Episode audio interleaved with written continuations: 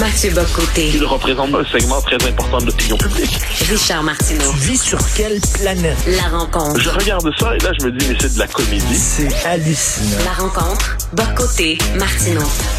Mathieu, je sais que tu veux parler de la loi 96, mais juste avant, euh, comment comment les Français réagissent aux fusillades de masse qui arrivent régulièrement aux États-Unis? On dirait qu'en France, ce sont des attentats terroristes et aux États-Unis, c'est des fusillades de masse. Oui, ben je pense que c'est c'est une très bonne observation. En fait, c'est aux, ce sont deux problèmes distincts. Aux États-Unis, le premier réflexe des Français, comme tant d'autres, ça consiste à se dire, euh, ben, c'est la question des armes à feu. C'est, c'est à la fois une réflexion très juste, c'est-à-dire euh, il, y a quelque chose d'étrange dans le fait qu'une société euh, autorise le fait d'avoir des, armes automatiques pour à peu près n'importe qui. Hmm. Donc c'est un problème. Ensuite, ensuite, le fait est qu'on est devant un phénomène spécifiquement américain. Je dis pas qu'il n'y a pas des tueries de masse ailleurs dans le monde. Hmm. Je dis que cette espèce de de phénomène social où il y a une forme d'imitation, où un tueur de masse en entraîne un autre, qui en entraîne un autre, qui en entraîne un autre, c'est une pathologie spécifiquement américaine. Et on peut dire qu'il y a une différence de fond à faire entre d'un côté les, attentats islamistes qui sont des agressions politiques. Il faut comprendre ce que c'est le terrorisme. Le terrorisme n'est pas une fin en lui-même. Le terrorisme est un instrument politique pour être capable de briser des reins, de semer la terreur dans un pays, dans une société, dans une civilisation. Aux États-Unis, on est devant un phénomène qui est plus chaotique, pourrait-on dire, qui relève, dans certains cas, c'est du terrorisme intérieur, il n'y a pas de doute là-dessus, mais plus largement, quel que soit le motif mobilisé. Le motif euh, pour les uns, euh, c'est un marché d'extrême droite, pour les autres, c'est la pure destruction. Euh, il y a toute une série de motifs qui peuvent être brandis, mais il y a, quelque, il y a un côté autodestructeur dans la fabrique sociale américaine. Il y a une espèce de, de comment dire, de disponibilité des États-Unis. Puis ça, je vais utiliser un langage qui n'est pas nécessairement le tien, mais pour une dimension presque religieuse, une fascination hmm. morbide pour le mal. Tu sais, autrefois, on aurait dit, c'est plus notre vocabulaire aujourd'hui, que ceux qui se mettent en scène avec un fusil et puis qui vont abattre des enfants dans le lieu sanctuarisé par excellence que devrait être une école, on aurait dit qu'ils étaient possédés. On dit plus ça aujourd'hui. On ne pense plus le mal, on ne pense que la maladie. Mais on devrait peut-être se demander dans quelle mesure la culture américaine aujourd'hui est euh, frappée à, grande échelle une forme de dérèglement psychique qui fait en sorte que les pulsions les plus morbides qui habitent l'âme humaine, ça, elles sont, elles sont distribuées dans toutes les sociétés. Mais pourquoi ces pulsions morbides-là remontent à la surface aussi facilement aux États-Unis aujourd'hui? De quoi c'est tuerie? Je, je pense, je suis convaincu d'une chose, moi, c'est que dans 30 ans, dans 40 ans, quand on va avoir quitté notre époque pour en avoir embrassé une autre, ces tueries, lorsqu'elles seront terminées, on comprendra, je dirais, leur, forme de signification sociologique. C'est-à-dire de quel, de quel dérèglement fondamental la société était-elle le symptôme. Pour l'instant, on est tout simplement frappé par l'horreur et on cherche pourquoi on parle tout le temps des armes à feu. Parce que c'est la, c'est presque la solution qui nous vient à l'esprit. On dit, ben, si on interdisait les armes, ça serait réglé. Eh bien, la question de savoir pourquoi, même si les armes sont là, cette pulsion s'active, mmh. qu'est-ce qu'il y a de déréglé dans la fabrique sociale américaine? Quelles sont les pulsions morbides qui ont accès au cœur de la culture? Comment le phénomène de mimétisme social fait en sorte que, parce qu'on le voit quelquefois, on se trouve devant des, des jeunes qui prennent des armes, qui vont abattre les uns les autres, qui se filment et qui à la fin, c'est pas toujours le cas, mais qui à la fin souvent se suicident, comme s'ils se prenaient pour Dieu ou son, son envers. Puis ils disaient non seulement je veux tuer tout le monde, mais je ne permettrai pas à personne de me juger. Ensuite, je serai seul juge de mes actes et je vous permettrai pas de me, de me répondre. Je vais m'auto-anéantir en me tirant dessus. Donc ça, dans d'autres cas, c'est autre chose. Ils vont être un par balle puis ils espèrent devenir des espèces de vedettes. Mais c'est un trouble, trouble psychique à grande échelle de la société américaine qui se à des voies à travers ça. C'est la purge la fascination de la purge. Il y a quelque chose de, biblique là-dedans. Taxi Driver, qui était le premier film américain à parler de ça, de ce phénomène-là, des, des tirants de masse et tout ça. Euh, le personnage joué, joué par Robert euh, De Niro voulait justement purger la société américaine de ses péchés, de sa saleté et tout ça. Il se voyait comme un ange purificateur.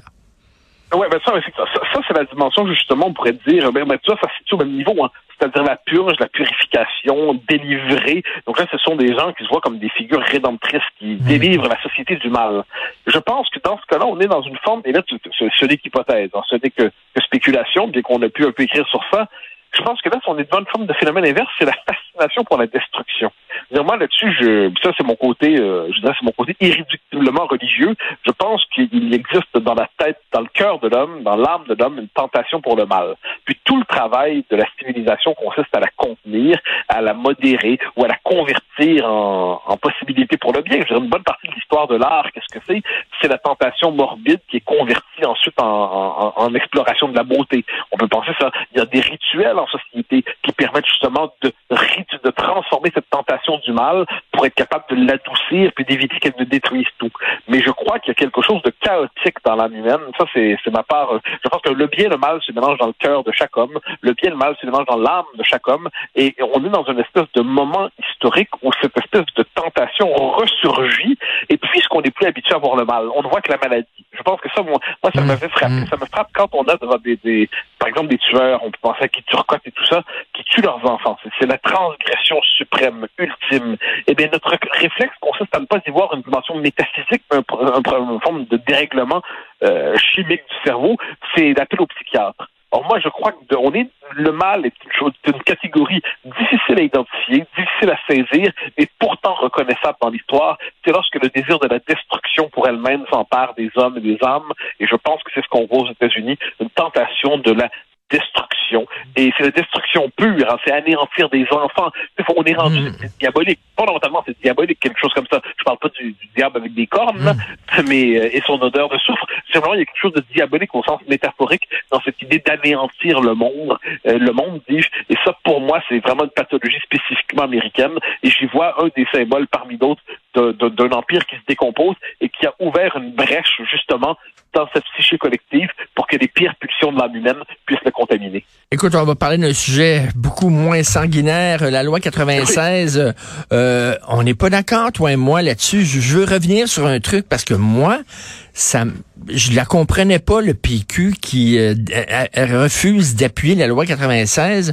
Toi, tu sembles mieux comprendre ça, mais je, je, me souviens, euh, euh Mathieu, t'avoir entendu dire pas sur les ondes, mais lors d'un souper, qu'il faudrait que les nationalistes apprennent à se serrer les coudes plutôt qu'à à, être un contre l'autre. Et même, je t'ai déjà entendu critiquer le PQ en disant, ben, ça serait le fun des fois que vous applaudissiez les petites avancées que fait la CAQ. C'est pas des grosses avancées comme vous voulez faire, mais ce sont des petites avancées. Et la loi 96, oui, elle est pas parfaite. Oui, mais c'est une petite avancée.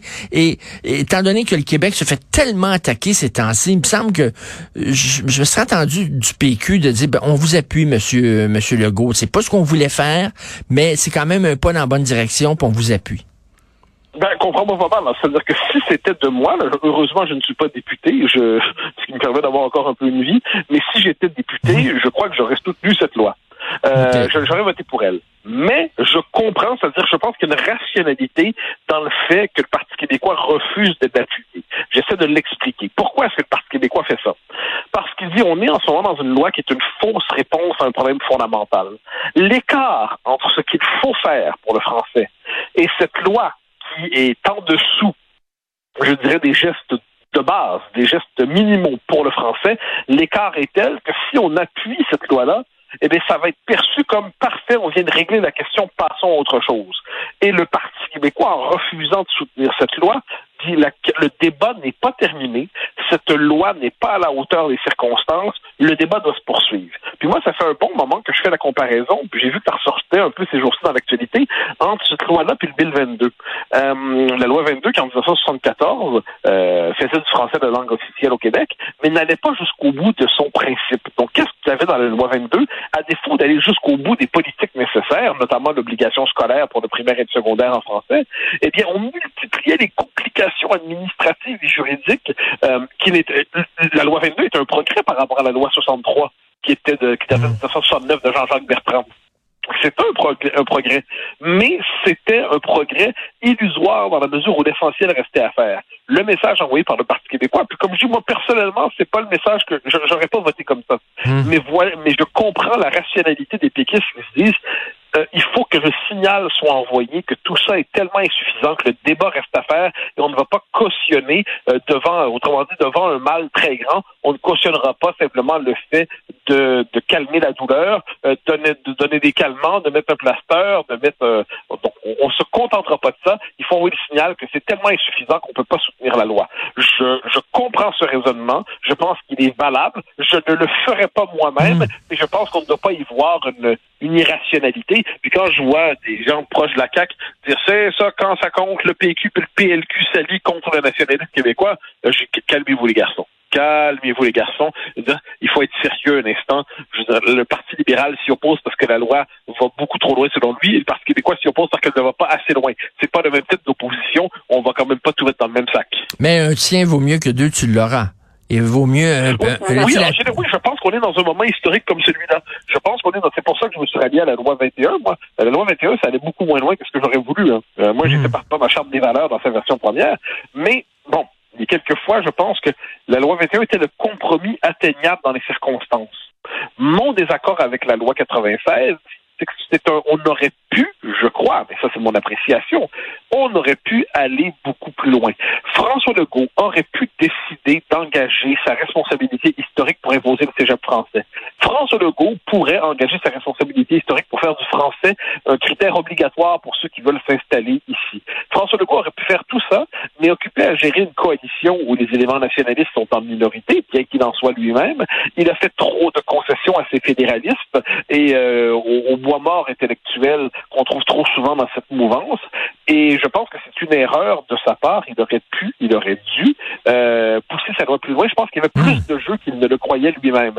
Donc ensuite, ensuite c'est pas rien. C'est pas cette loi-là, ce n'est pas rien. Donc, hmm. très bien, on prend ce qu'il y a là-dedans, mais je comprends ceux qui veulent envoyer le signal que un tien vaut mieux que deux, tu l'auras, mais pour l'instant, un tien, c'est pas grand-chose comparé à tout ce qu'il faudra. Oui, mais c'est la théorie des petits pas. J'aime mieux faire un petit pas en avant que pas en faire du tout. Mais, euh, oui, oui, oui, mais, mais donc, des petits pas, on en, fait beaucoup, puis quelquefois, nos petits pas, on les fait par en arrière en passant les faire par en avant. Euh, ça, euh, c'est, c'est, l'histoire politique du Québec.